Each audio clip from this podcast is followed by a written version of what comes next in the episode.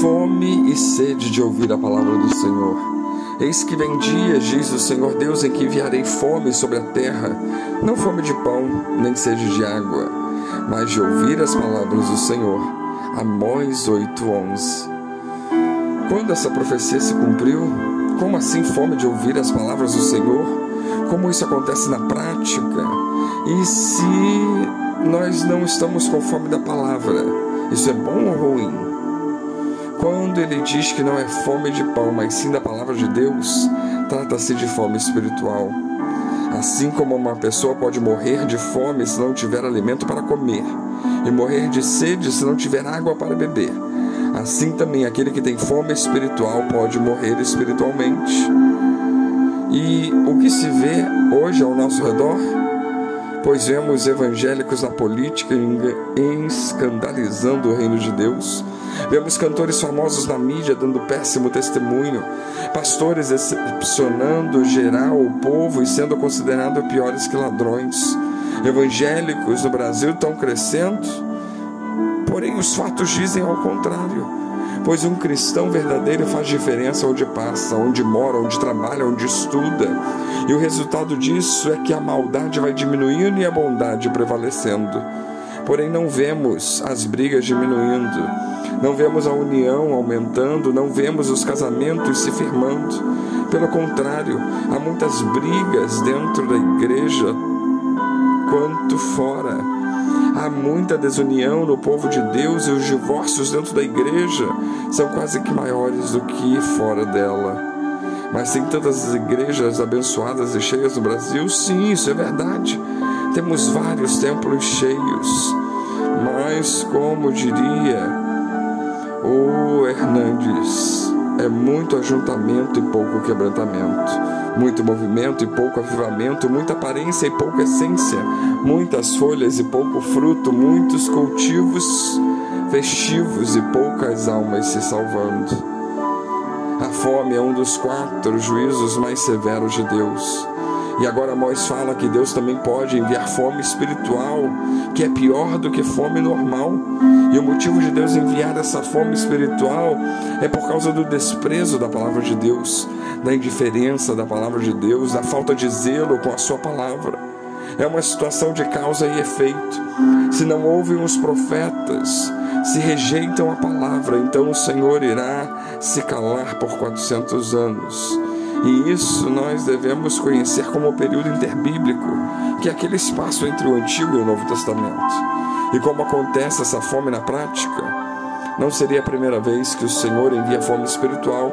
Já aconteceu antes e vemos em alguns relatos, como em 2 Crônicas 15, 3, Salmos 74, 9, Lamentações 2, 9. Vemos Israel por muitos dias sem o verdadeiro Deus, sem o sacerdote que ensinasse lei. Já não vemos os sinais, já não há profecia, nem há entre nós alguém que saiba até quando isso durará.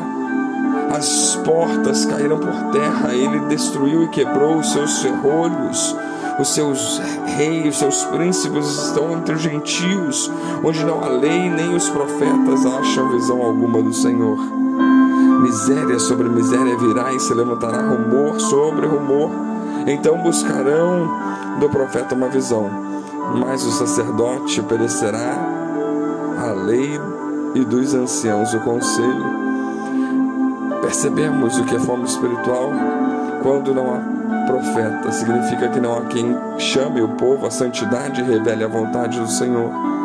Uma simples pesquisa na internet revela quantas profecias erradas, quantas enganações, quantos revelamentos profetadas estão acontecendo ao nosso redor. Também do sacerdote perecerá quer dizer que pastores vazios não conseguem alimentar a igreja. E os únicos cultos em que conseguimos ouvir uma boa palavra são em congressos porque trouxeram alguém de fora e às vezes a palavra nem é boa bastante assim. E hoje muitos pastores já admitiram que não podem alimentar o rebanho e por isso abandonaram a pregação da palavra e se dedicaram a shows de música, entretenimento e outras festividades.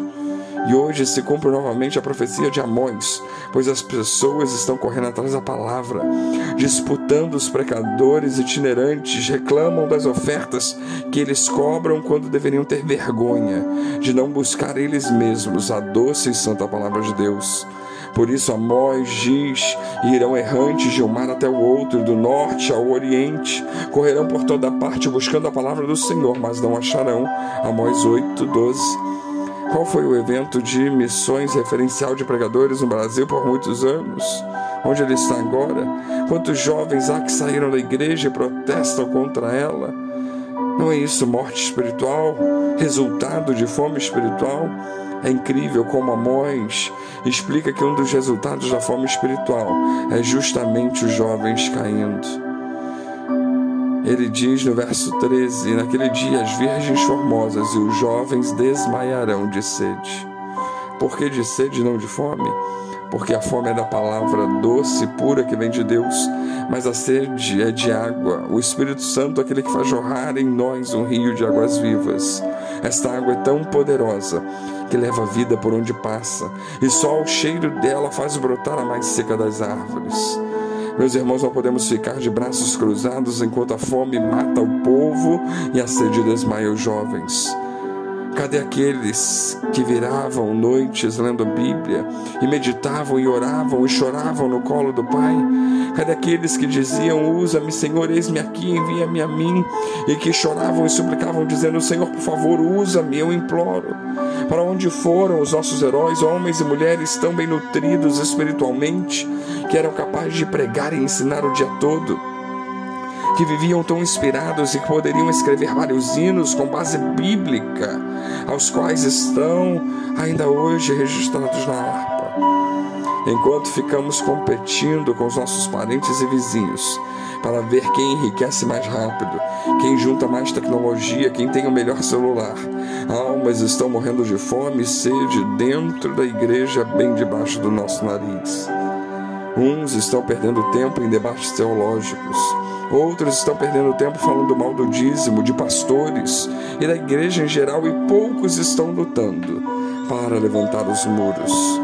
Está faltando em nossos dias Neemias, está sobrando sambalates. Tem muitos para criticar, atrapalhar e derrubar, poucos para edificar, trabalhar e construir. Mas Deus é riquíssimo em amor e misericórdia. Pela sua infinita graça, ainda nos dá uma chance e envia o seu divino Espírito Santo, mais uma vez, para levantar profetas. E nós? Será que vamos deixar Deus usar a nossa vida? Porque em breve Jesus virá. Que Deus nos abençoe.